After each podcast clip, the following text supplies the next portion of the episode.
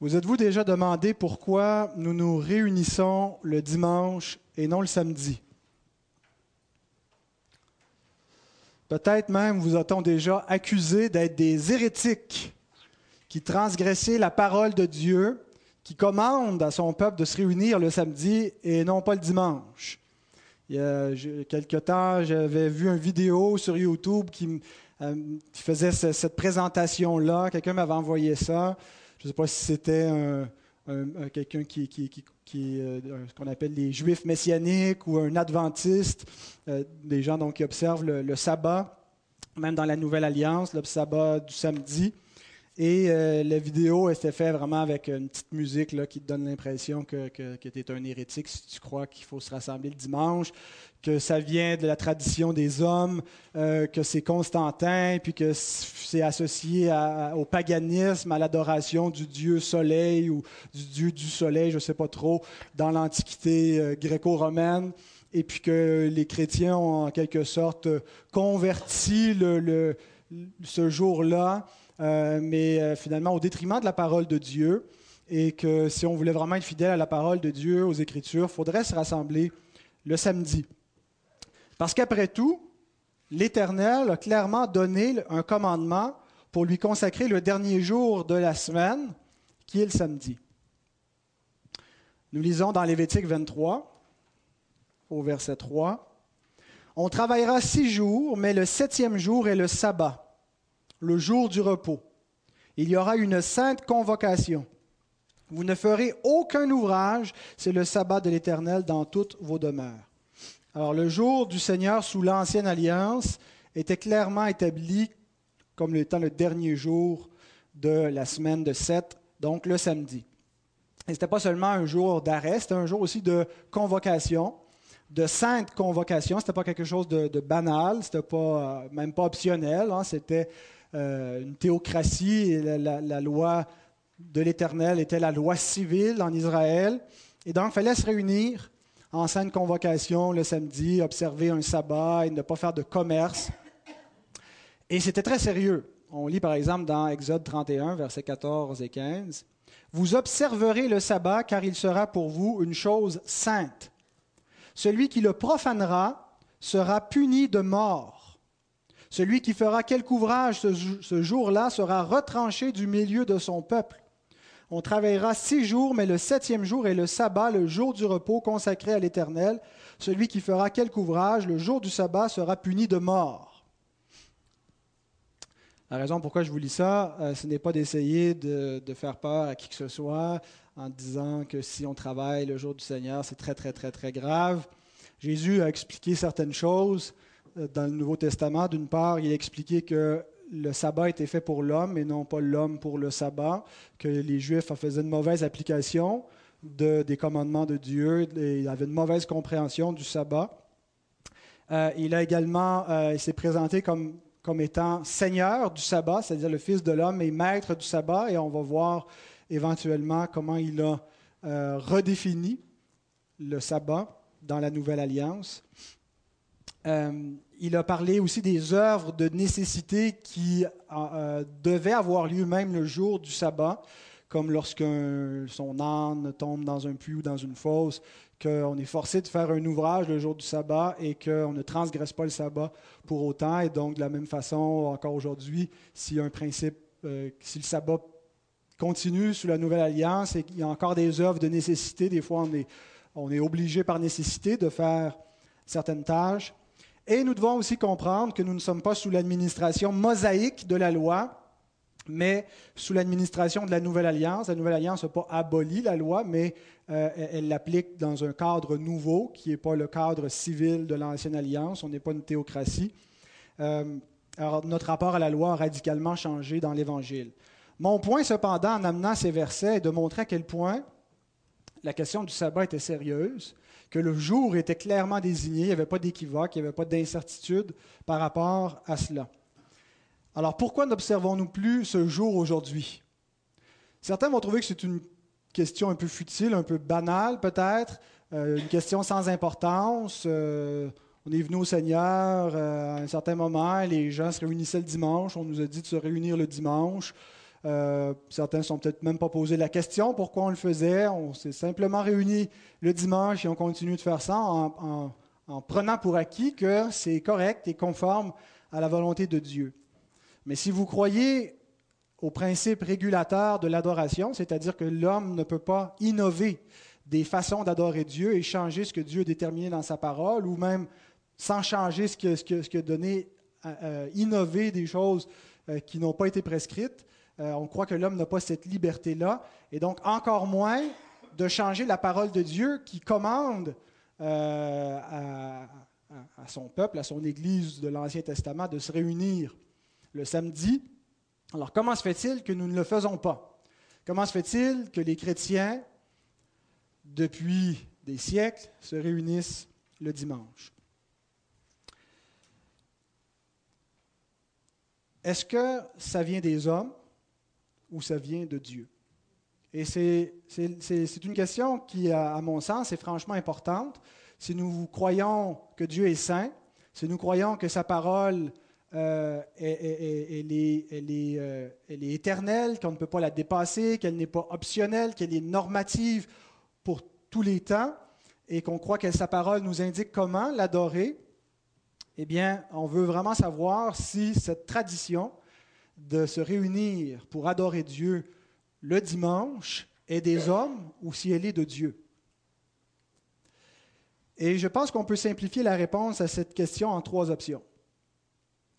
Il y a ceux qui croient que ça vient des hommes que cette tradition-là n'a aucun fondement biblique, donc ne vient pas de Dieu. Euh, qu'elle vient peut-être de l'Église catholique, euh, qui a ajouté beaucoup d'éléments à, l'Écriture par sa tradition et a ajouté également cet élément-là. Euh, que ça vient de Constantin, l'empereur Constantin, qui a fait du dimanche un jour férié légalement dans tout l'Empire. C'était une loi civile et euh, certains, donc, qui croient que ça vient des hommes, pensent qu'on commet une forme d'idolâtrie en n'observant plus le sabbat du samedi, euh, puisqu'on transgresse la loi de Dieu qui était pourtant claire concernant le jour d'adoration. Il y a ceux, deuxième option, ceux qui croient qu'il n'y a tout simplement plus de sabbat sous la Nouvelle Alliance, que euh, tout ça faisait partie des prescriptions temporaires de l'Ancienne Alliance, comme les, sacrifices et la, loi rituelle, et que c'est tombé avec l'établissement de la Nouvelle Alliance. Euh, certains croient que c'est bien néanmoins de se réunir le dimanche, même si ce n'est pas un commandement biblique, et qu'on ne peut pas donc euh, obliger ou commander à qui que ce soit. Ce n'est pas une convocation du Seigneur, c'est nous qui l'avons décidé ici, et euh, on ne peut pas accuser qui que ce soit de ne pas être au rendez-vous, puisqu'il n'y a pas vraiment de rendez-vous de la part de Dieu en cette journée-là. Et finalement, il y a ceux qui croient que l'Écriture enseigne qu'il y a eu un changement de jour, qu'on est passé du septième au premier jour de la semaine, et que c'est biblique, et que c'est apostolique, et que c'est euh, donc de Dieu.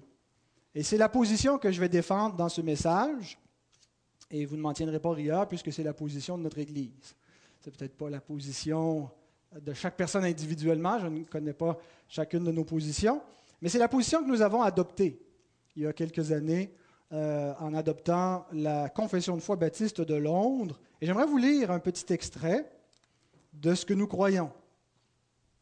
Dans le chapitre 22, il va être affiché même à l'avant, puisqu'on ne traîne pas nos confessions dans nos sacoches. Peut-être certaines, certains le font.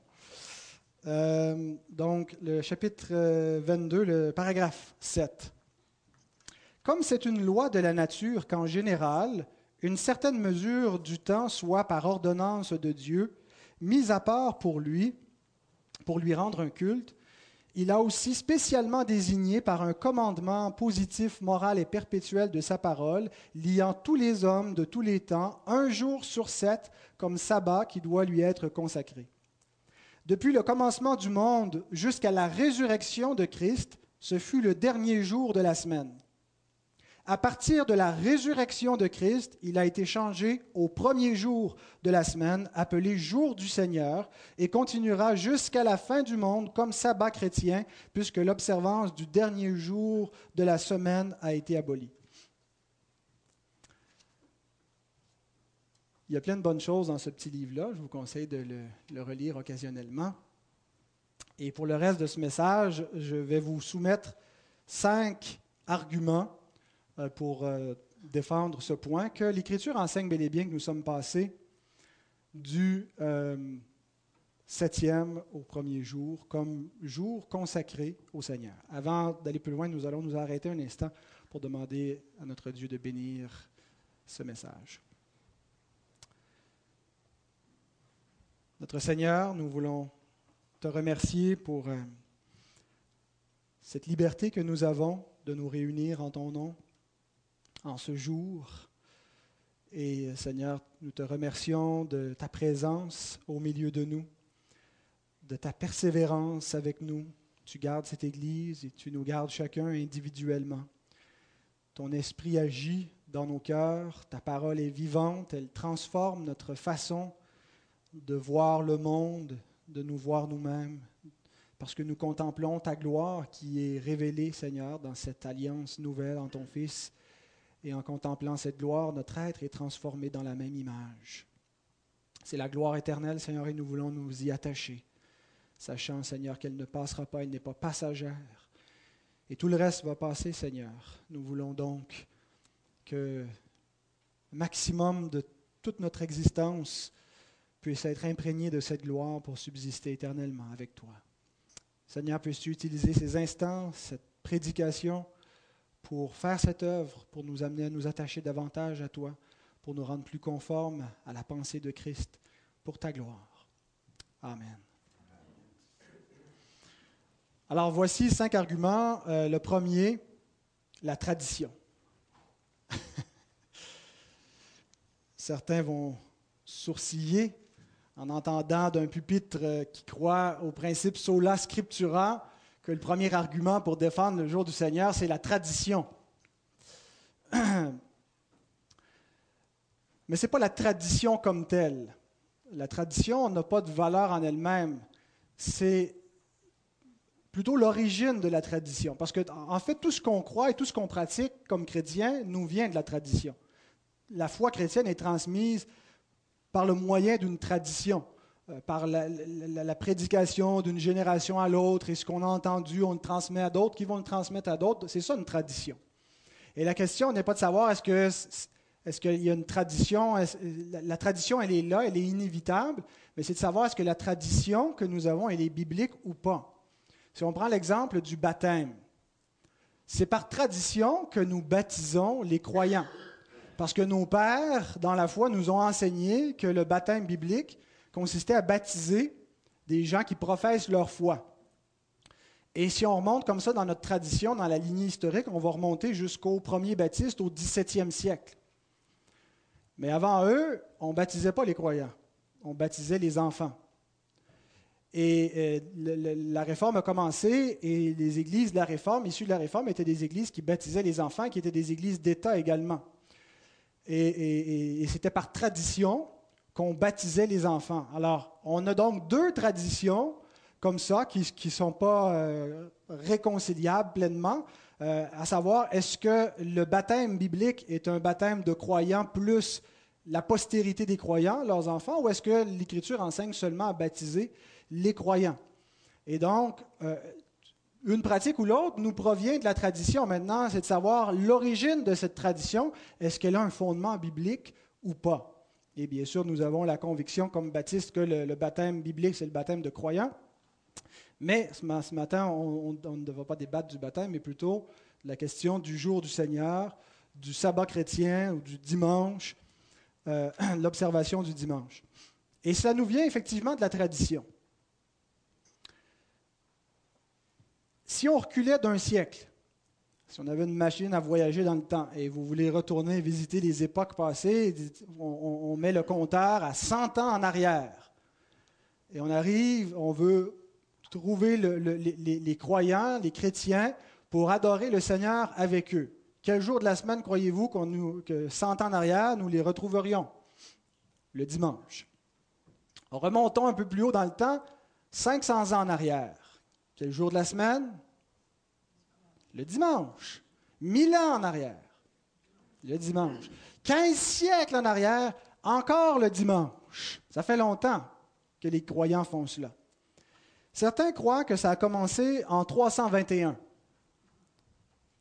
que c'est là la date officielle du dimanche comme jour des chrétiens pour le Seigneur, pour l'adoration. Pourquoi en 321 Parce que c'est au mois de juillet, je crois le 3 juillet de l'an 321, que l'empereur Constantin Ier a décrété que le dimanche serait un jour de sabbat, un jour de congé, un jour d'arrêt dans tout l'Empire, que les soldats devaient observer un repos, les soldats de l'Empire, les soldats romains, qu'il euh, devenait interdit de faire du commerce durant euh, ce, jour-là. On ne devait pas non plus aller au théâtre ou aux courses de chevaux, et ça ne devait plus avoir lieu, et qu'on euh, devait aller écouter des prédicateurs dans des églises durant toute cette journée-là. Ben, ça ne dirait pas nécessairement toute la journée, mais c'était une journée qui était consacrée à cela, à une observance de repos, une journée pour des exercices spirituels et de miséricorde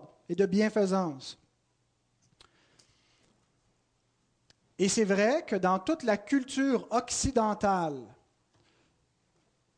que c'était légalement un jour férié, que c'était un jour où les commerces étaient fermés, que c'était un jour consacré à la religion, ça vient effectivement de l'an 321.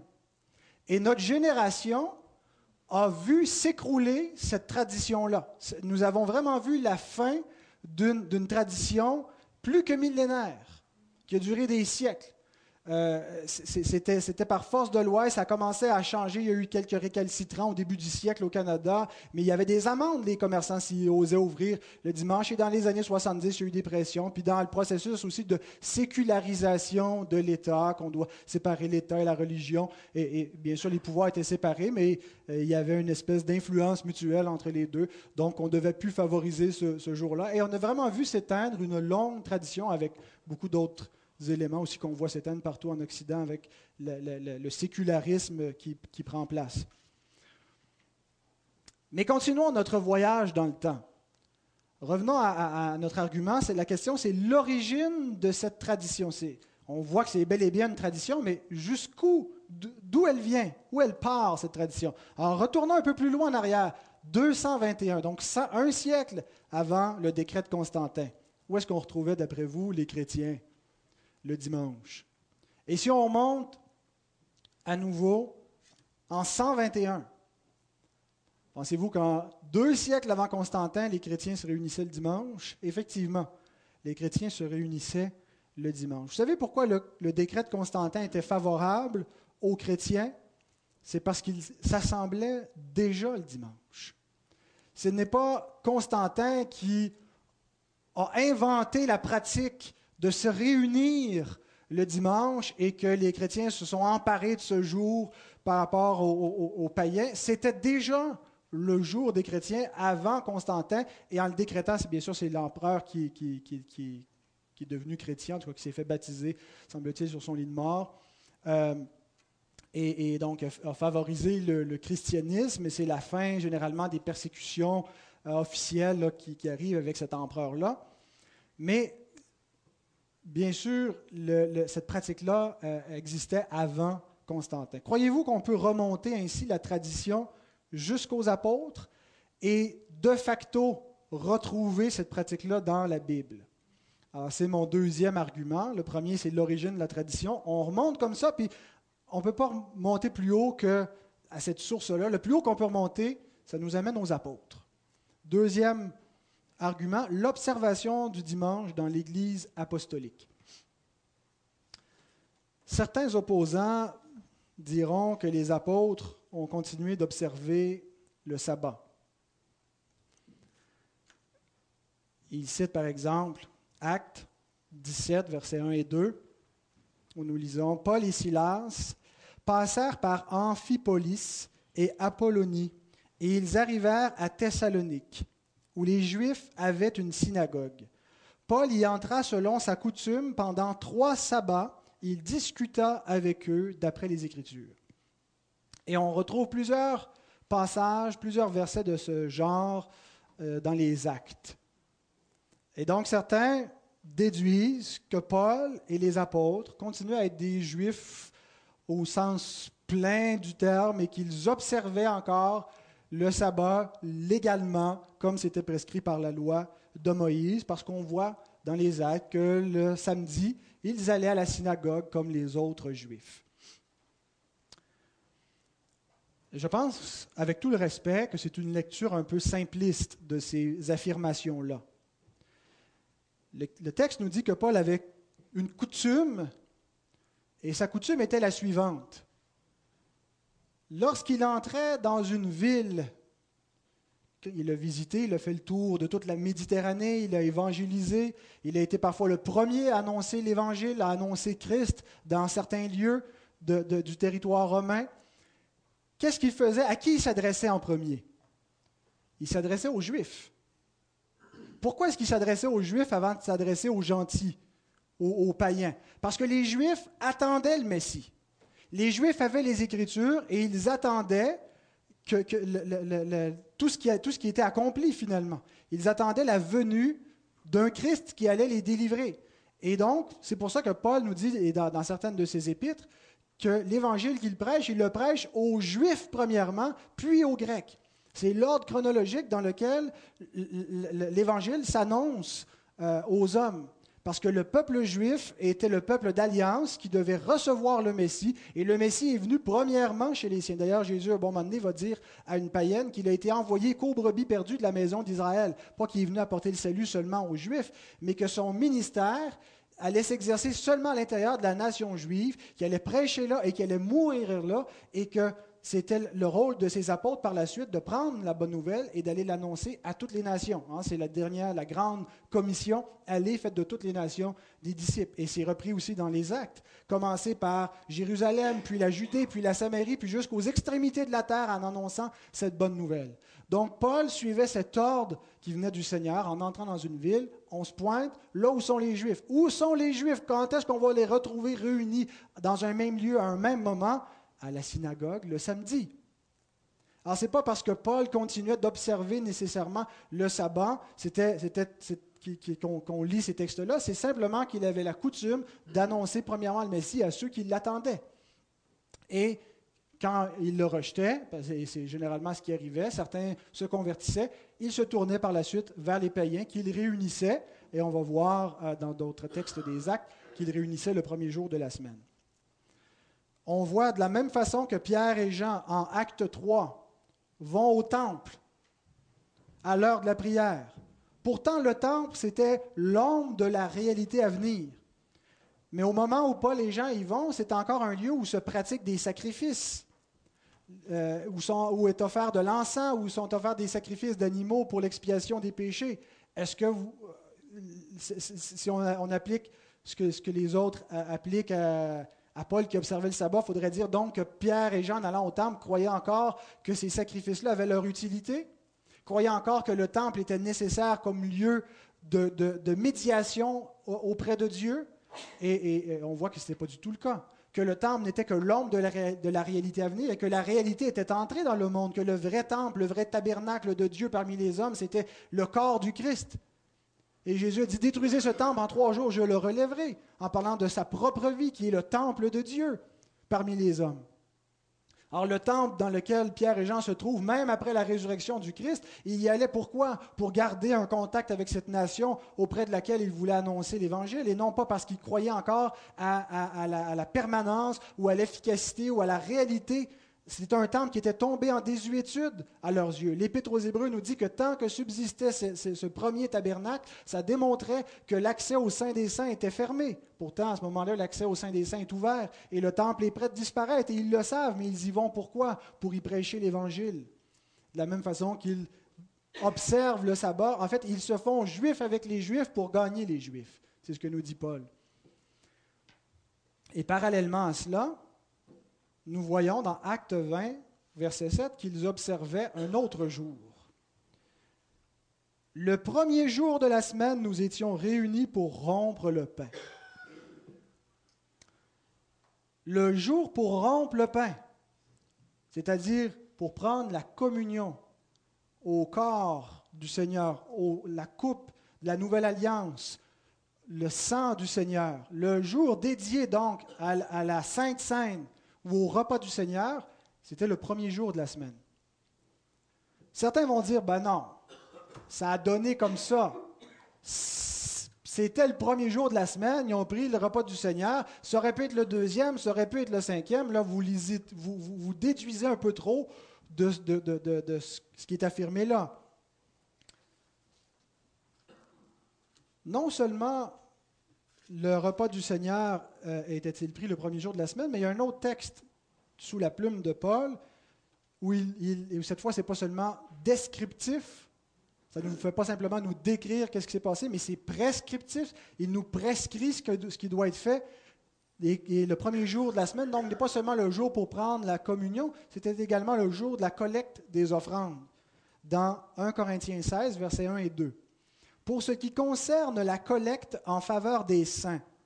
Agissez, vous aussi, comme je l'ai ordonné aux églises de la Galatie, que chacun de vous, le premier jour de la semaine, mette à part chez lui ce qu'il pourra.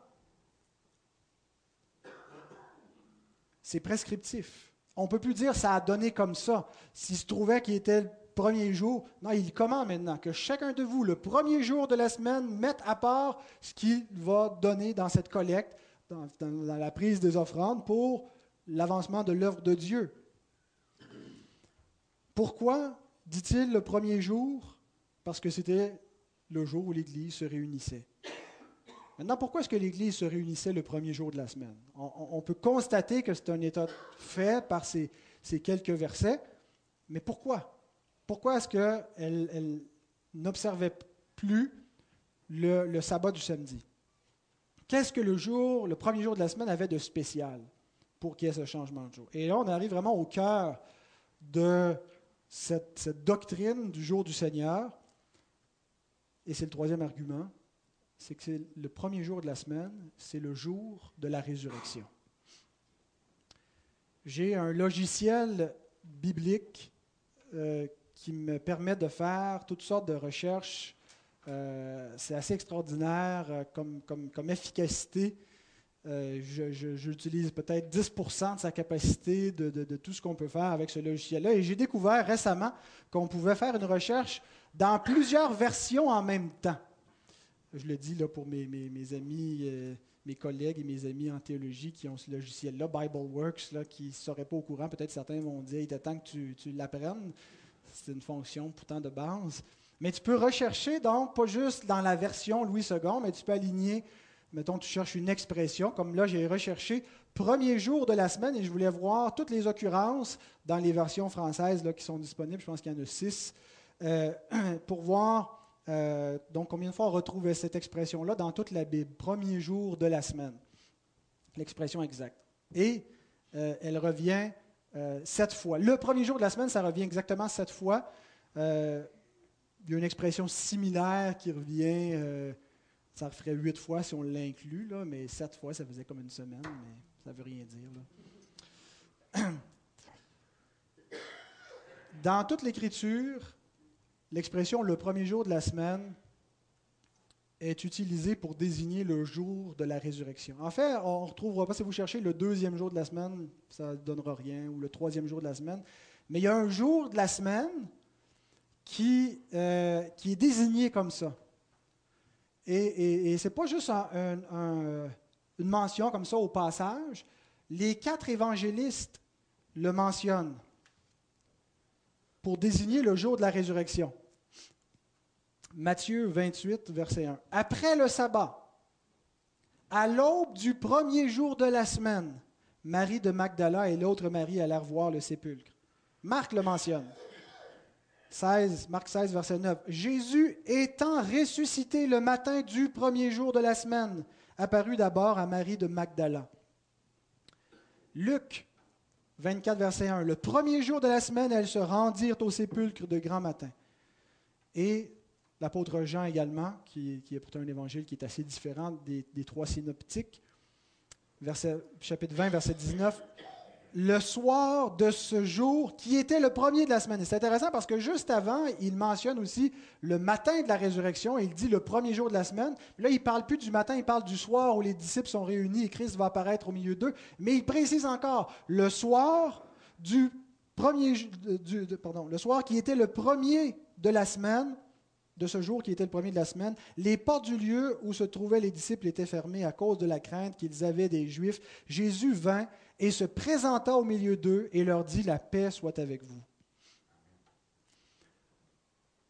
C'est pas, euh, ça, peut nous paraître banal à nous, euh, comme lecteurs lointains, mais le fait que les apôtres précisent comme ça, qui désignent un jour par son nombre, il n'y a aucun autre jour qui est désigné par sa position. Euh, dans le Nouveau Testament, il y a trois occurrences où on parle à un moment donné du troisième jour après sa résurrection, ou euh, parfois du sabbat comme étant le dernier jour. Mais autrement, un jour qui est désigné par sa position et qui est répété comme ça par quatre évangélistes différents, qui devient en quelque sorte, qui fait partie de la tradition orale, premièrement, puis ensuite de la tradition écrite, c'est très significatif. Et c'est la raison pour laquelle l'Église apostolique se réunissait le premier jour. C'est la raison pour laquelle Paul rompait le pain le premier jour de la semaine et pour laquelle il dit, lorsque vous vous réunissez le premier jour de la semaine, que chacun mette à part chez lui l'offrande qu'il a résolu en son cœur d'apporter. C'est le jour pour l'apporter parce que c'est le jour d'adoration. Pourquoi? Parce que c'est le jour de la résurrection du Seigneur. C'est le jour du passage dans la nouvelle création. Vous savez, nous n'attendons pas la fin du monde pour voir la nouvelle création. On attend, mais la nouvelle création est déjà commencée depuis la résurrection du Christ. Il est le commencement de la création de Dieu, de la nouvelle création de Dieu, l'humanité de la résurrection. Et c'est significatif qu'il soit né le premier jour parce que c'est un jour nouveau, c'est, on recommence. Et donc, ça nous dit, pour nous croyants, pour nous chrétiens, nous commençons la semaine avec quoi? Avec la résurrection. Le premier jour de notre semaine est consacré à l'Évangile. C'est le jour de l'Évangile, c'est le jour de la grâce, c'est le jour de la bonne nouvelle, c'est le jour où, où la mort a été vaincue Christ est sorti du tombeau vivant. C'est le jour de la victoire. C'est le jour du salut, de l'accomplissement de toutes les promesses de Dieu. Ce jour-là est enraciné dans la résurrection de notre Seigneur. Et lorsque nous nous réunissons, c'est ce que nous nous rappelons. Avant de faire quoi que ce soit d'autre dans notre semaine, nous commençons avec ça. Nous voulons que notre semaine soit imbibée de cette idée-là que nous ne commençons pas avec, nous-mêmes, avec notre faiblesse, avec nos œuvres, avec notre incapacité à obéir à la loi. Nous ne nous reposons pas après tout cela. Nous commençons avec le repos, avec la grâce, pour aller de l'avant, pratiquer les bonnes œuvres que Dieu a préparées d'avance pour nous. Et ce n'est pas quelque chose d'informel. C'est un jour qui est consacré à un usage religieux. Je pense que dans l'esprit des disciples, ce qui était vrai du sabbat demeure vrai, mais dans un nouveau jour. Euh, il y, a, une nouvelle administration, comme je disais, on n'est pas sous l'ancienne alliance, on est dans la nouvelle alliance, mais ça demeure l'application du quatrième commandement. Le jour saint consacré à l'Éternel, un jour de convocation, un jour qui a un usage religieux pour le Seigneur. Et je crois que ce sabbat était également, ce nouveau sabbat était prévu dans les textes de l'Ancien Testament, sous l'Ancienne Alliance, par ce qu'on appelle la typologie du huitième jour. Et c'est mon quatrième argument, le huitième jour. Ma lecture inattentive de la Bible m'a empêché de voir le concept du huitième jour dans l'Ancien Testament. J'imagine que vous êtes à peu près comme moi, quand on lit les chroniques, on passe assez vite là-dessus. Quand on lit le Lévitique puis le Deutéronome, on a hâte que ça puis d'arriver dans des narratifs un peu plus, euh, un peu moins là, euh, lancinants, descriptifs et pénibles. Et on a l'impression des fois c'est des lois tellement loin détachées de nous. Mais il n'y a aucune parole qui est sortie de la bouche de l'Éternel par laquelle notre âme n'est pas bénie, euh, qui n'a pas un usage pour nous, nous édifier. Et dans la loi de Dieu, euh, dans les prescriptions concernant les fêtes et l'observation du calendrier chez les Juifs, il y avait des éléments qui étaient là, qui, avaient un symbolisme et qui pointaient vers une autre réalité. vers les promesses eschatologiques de Dieu, vers l'Évangile, vers la grâce qui était encore future. Et quand on commence à, comprendre les alliances et, on relit le, Pentateuque, les cinq premiers livres de la Bible, et, on voit beaucoup plus que, ce qu'on avait lu à notre première lecture, n'est-ce pas? Quand on voit la symbolisme des sacrifices, des sacrifices. Et donc, il y a un concept qu'on appelle le huitième jour. Dans une semaine de sept jours, ça n'existe pas un huitième jour. C'est comme la semaine des quatre jeudis, ça n'existe pas. Euh, mais il y avait donc cette idée présente d'un huitième jour. C'est quoi le huitième jour? C'est ça prend un nouveau cycle. C'est une nouvelle création qui commence. Hein, la, première création s'est achevée en six jours de création, un jour de repos. On a comme un premier cycle. Mais là, quand on passe à un huitième jour, c'est comme si on change de paradigme, on change de catégorie. Et euh, cette nouvelle création, comme je le disais dans le point précédent, a commencé avec la résurrection. La nouvelle création débute avec la résurrection du Christ. Et, la nouvelle création est annoncée partout dans l'Ancien Testament. Hein, que Dieu va faire des nouveaux cieux, une nouvelle terre, qui va ressusciter l'humanité. Et c'est commencé en Christ. Et ça était aussi présenté dans le concept du huitième jour en particulier dans la fête des tabernacles, mais il y avait d'autres rituels, d'autres événements qui avaient lieu au huitième jour. Pensons par exemple à la circoncision, qui symbolisait aussi euh, euh, la circoncision du cœur, qui est le renouvellement de l'être. Euh, qui donc le huitième jour, tout mâle était circoncis. Pensons à la consécration des premiers-nés. Les premiers-nés, qu'ils soient les premiers-nés humains ou même les premiers-nés du bétail, étaient consacrés à l'Éternel le huitième jour le point culminant de la consécration sacerdotale, lorsque les prêtres étaient consacrés, ça durait pendant un certain laps de temps. Le huitième jour, c'était le point culminant qui, mettait fin, qui clôturait la consécration sacerdotale. C'était également le huitième jour qui était désigné comme le jour des offrandes spéciales pour les lépreux ou pour les, naziréens, les gens qui euh, étaient mis à part toute leur vie euh, pour l'Éternel. Et la fête des tabernacles. Euh, la fête des tabernacles, c'est encore une fête que les, Juifs célèbrent aujourd'hui. Certains vont se mettre une tente dans leur cour, comme ça, pendant les, les 16 jours que dure cette fête-là. Ils vont dormir dans la tente. C'était pour rappeler l'Exode, où le peuple de Dieu avait, avait campé littéralement pendant plusieurs années, 40 ans, au désert, avant d'entrer dans la terre promise. un événement rédempteur qui symbolisait la rédemption de Dieu accomplie en Christ. Et, donc, il y avait une fête qui était dédiée à, se rappeler l'Exode, qu'on appelle la fête des tabernacles, et qui coïncidait aussi avec la fin de la moisson. Donc, ça correspondrait à notre calendrier, le calendrier grégorien, au mois de septembre, octobre. Euh, et, donc, la, moisson, un peu comme nous, on célèbre l'action de grâce, qui, la, fête de la moisson. Et donc, pendant sept jours, on habitait sous des tentes, mais euh, cette fête était, était prise en sandwich, si vous voulez, entre le premier et le huitième jour, entre lesquels il y avait une correspondance. Nous lisons ceci dans Lévitique 23, 35 et 36. Le premier jour, il y aura une sainte convocation. Vous ne ferez aucune œuvre servile. Pendant sept jours, vous offrirez à l'Éternel des sacrifices consumés par le feu. Le huitième jour, vous aurez une sainte convocation. Voyez-vous, le premier jour et le huitième jour sont identiques. Et la même chose est répétée au verset 39. Le quinzième jour du septième mois, quand vous récolterez les produits du pays, vous célébrerez donc une fête à l'Éternel pendant sept jours. Le premier jour sera un jour de repos et le huitième sera un jour de repos. Samuel Waldron écrit C'est un fait que l'économie de l'Ancien Testament donnait l'impression d'un usage religieux particulier associé à la relation entre le premier et le huitième jour.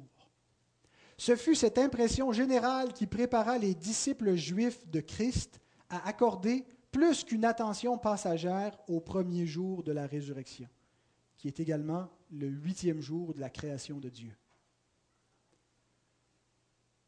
L'œuvre de Dieu est achevée dans la création, mais pourtant Dieu nous dit qu'il fait une nouvelle création. Une nouvelle création, ça prend un huitième jour pour faire ça. Et le huitième jour de la création, c'est le jour de la résurrection du Christ. C'est plus. Ah, et, quand on, comprend premier, huitième, c'est intéressant parce que dans un cycle de sept jours, le premier et le huitième jour, c'est le même jour. En fait, le, huitième jour, c'est le recommencement du premier jour. Hein, le premier jour, c'est le dimanche, on retombe le huitième jour, on est encore le dimanche. Donc le huitième, c'est le, le recommencement du premier. Mais ce n'est pas juste le recommencement d'un même cycle. C'est complètement un nouveau système. C'est une nouvelle création. Et donc Christ, ce n'est pas de manière anodine, par hasard, qui est ressuscité le premier jour de la semaine. Il n'est pas ressuscité le jour du sabbat. On aurait pu penser, on aurait pu dire, ah, ça serait logique qu'il ressuscite le sabbat parce que c'est le jour du repos.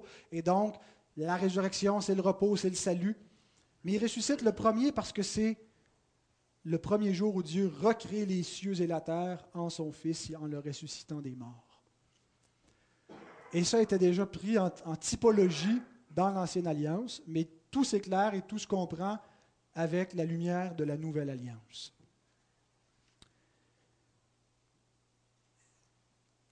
Donc, c'est le seul jour dans toute la Bible, dans le Nouveau Testament, qui est significativement identifié par sa position dans le Nouveau Testament. Et c'est pas seulement, ce, jour-là n'a pas seulement une position, et ça m'amène à mon dernier argument. Il est désigné par sa position, sa position, elle est, elle est définie par rapport à tous les autres jours, c'est le premier jour, c'est le recommencement. Mais ce jour-là a également reçu un nom dans la Bible. Le jour du Seigneur. Et donc c'est mon cinquième et dernier argument. Non seulement les apôtres appelaient-ils ce jour le premier jour de la semaine, mais ils l'appelaient le jour du Seigneur. Si vous cherchez avec mon logiciel BibleWorks l'expression jour du Seigneur, vous allez avoir beaucoup d'occurrences, autant dans l'Ancien que dans le Nouveau Testament. Mais généralement, cette, expression-là ne désigne pas un jour particulier de la semaine. Généralement, elle désigne le jour du jugement, le jour où Christ va se présenter dans la gloire, euh, le jour du retour de Christ. Mais il y a une occurrence où ce n'est pas le cas où l'expression le jour du Seigneur ne désigne, pas un événement eschatologique qui va avoir lieu à la fin des temps, mais ça désigne un jour de la semaine. Et cette occurrence-là se trouve dans Apocalypse 1, au verset 9 et 10. Moi, Jean, votre frère, qui est part avec vous à la tribulation et au royaume et à la persévérance en, Jésus, j'étais dans l'île appelée Patmos à cause de la parole de Dieu et du témoignage de Jésus. Je fus ravi en esprit au jour du Seigneur. Et j'entendis derrière moi une voix forte. Qu'est-ce que Jean veut dire par l'expression jour du Seigneur, au jour du Seigneur? S'il il est en train de désigner un jour de la semaine comme étant au Seigneur, comme étant un jour qui, qui appartient au Seigneur, il y a de grandes implications pour ce jour-là. Voici la traduction de Darby. Vous savez comment Darby est assez euh, littéral et carré dans sa traduction. Voici comment il traduit le verset 10. Je fus en esprit dans la journée dominicale. Ah, ça commence à être euh, intéressant. Hein? Et, c'est très, très, c'est très, très euh, littéral comme traduction. Il ne dit même pas je fus ravi en esprit. Le texte dit littéralement euh, j'étais en esprit, donc j'étais dans l'esprit, je fus en esprit, donc l'esprit de Christ, l'esprit de Dieu s'est emparé de moi au jour du Seigneur. C'était le jour du Seigneur quand ça, m'est arrivé. Saviez-vous que quand vous dites le mot dimanche, que vous dites en fait jour du Seigneur, Faisons un peu l'étymologie de, ce mot, du mot dimanche. Je savais qu'un jour mes dictionnaires d'étymologie me serviraient à quelque chose. Dimanche, ça vient de dies dominicus. Dies qui veut dire jour, dominicus qui veut dire Seigneur. Et l'usage de dies dominicus est attesté dans la littérature latine, parce que c'est en latin, dès le deuxième siècle. Constantin était au quatrième siècle. Dies Dominicus s'est éventuellement transformé en Di Dominicu, et là, c'était plus deux mots, c'est devenu un seul mot, Di Dominicu. Et là, on a le Di du dimanche, qui veut dire jour, et donc Di Dominicu est devenu dimanche en français, ou Domingo en espagnol, ou Dominica en italien. Et nous sommes bénis, vous savez, d'être dans la tradition euh, linguistique gréco-latine, par opposition à nos cousins qui sont... Euh, anglo-germanique, parce qu'eux ont hérité du, euh, du dies solis, le jour du soleil, Sunday. Euh, et la même chose, Sonntag, son, quelque chose comme ça en allemand. Mais nous, on est dans la tradition latine orthodoxe, on a hérité du jour du Seigneur et non pas du jour d'un Dieu païen, le Dieu soleil, mais le jour de Christ. Le Seigneur en question ici, c'est le Christ, le Christ Dieu, le Christ sorti du tombeau, le Christ roi, et, le mot curios chez les disciples du Seigneur, le mot curios dans le Nouveau Testament, Seigneur, est, lourd d'implications. On sait qu'on peut appeler un monsieur Seigneur. Euh, à l'époque, c'était d'usage. Euh, même le mot monsieur, ça vient, c'est une, évolution de mon Seigneur, monsieur. Euh, j'avais un ami qui appelait les, les, les monsieur. Mais Seigneur, chez, les, chez les disciples, ça ne voulait pas juste dire le monsieur. Quand il parlait du Seigneur, il fallait dire César est Seigneur dans l'Empire romain. Ça, montrait notre, soumission à l'autorité de l'Empire et de nos frères, de nos sœurs qui sont morts parce qu'ils ont refusé de dire ça. Christ est Seigneur. Et en appelant un jour le jour du Seigneur, qu'est-ce que ça signifiait dans leur bouche, dans leur, dans leur intelligence, dans leur conception, c'était lourd de sens. C'est un jour à part, c'est un jour magnifique, c'est un jour merveilleux, c'est un jour pour célébrer la grâce, pour célébrer la victoire, pour se rappeler que nous avons été rachetés de l'enfer, que nous sommes citoyens des cieux. Et l'occurrence la plus ancienne de l'origine du mot jour du Seigneur, nous la retrouvons dans la Bible. Nous sommes bénis de ne pas la retrouver juste dans les écrits des pères apostoliques, mais dans les écrits canoniques, dans la parole inspirée de Dieu. Et ce que je trouve intéressant, c'est que Jean n'est pas en train de développer la théologie du jour du Seigneur. La seule place où on a l'expression le jour du Seigneur dans la Bible, c'est là. Et ce n'est pas pour nous parler du jour du Seigneur, c'est seulement pour nous indiquer euh, un élément circonstanciel de sa lettre je me trouvais où et, et, à quel moment quand j'ai reçu la vision. Il nous dit le lieu, j'étais dans l'île de Patmos, et il nous dit le temps. C'était le jour du Seigneur, et j'ai reçu cette vision. Et donc, il ne veut pas nous parler et élaborer sur le jour du Seigneur, mais je trouve que c'est significatif qu'il le mentionne comme ça au passage, parce que ça sous-entend que ses disciples comprenaient qu'il n'allait pas juste mentionner quelque chose comme ça, sorti de nulle part, puis c'est quoi ça le jour du Seigneur, d'où tu prends ça, est-ce que c'est un concept nouveau de l'eschatologie? Non, le jour du Seigneur, tout le monde savait c'était quoi, c'était d'usage. Alors, il pouvait le mentionner comme ça juste au passage, et tout le monde allait comprendre. Certains vont dire, en entendant cela, là peut-être que c'est capillotracté, hein, c'est tiré par les cheveux. Euh, c'est la seule place qu'on retrouve l'expression le jour du Seigneur, et là, vous faites tout reposer votre théologie sur une seule occurrence de l'expression le jour du Seigneur, et vous dites, ça y est, ça y est, c'est le nouveau sabbat, vous capotez un peu. Si je vous dis repas du Seigneur, est-ce que ça réfère à un usage religieux dans votre intelligence ou à un repas profane quelconque? Bien sûr, ça réfère à quelque chose qui est sacré, n'est-ce pas? À une table qui est à part, euh, euh, qui ne doit pas être profanée, qui ne peut pas être utilisée n'importe comment, qui a un usage qui est très prescrit, qui est restreint. Est-ce que ça réfère à plus qu'un rituel ou est-ce que ça réfère même à une doctrine? En fait, ça réfère à l'évangile, repas du Seigneur. Quand on prend le repas du Seigneur, on annonce la mort du Seigneur, on prêche l'évangile dans ce rituel. Et si je vous demande qu'est-ce qui distingue ce repas-là d'un autre repas, vous allez me dire que c'est parce qu'il est au Seigneur. Ce n'est pas juste un repas, c'est le repas du Seigneur, comme le jour du Seigneur. Il est au Seigneur. Il vient de lui et il est consacré à lui. Maintenant, si je vous demande combien de fois est-ce qu'on retrouve l'expression le repas du Seigneur dans la Bible? Une seule fois. 1 Corinthiens 11, 20. Lors donc que vous vous réunissez, ce n'est pas pour manger le repas du Seigneur. Et en fait, vous voyez, encore là, il l'utilise un peu comme Jean, non pas pour élaborer toute la théologie du repas du Seigneur, mais pour faire un reproche d'une circonstance dans l'Église de Corinthe qui ne célébrait pas proprement ce rituel-là. Il dit, ce que vous faites, finalement, ce n'est même pas le repas du Seigneur.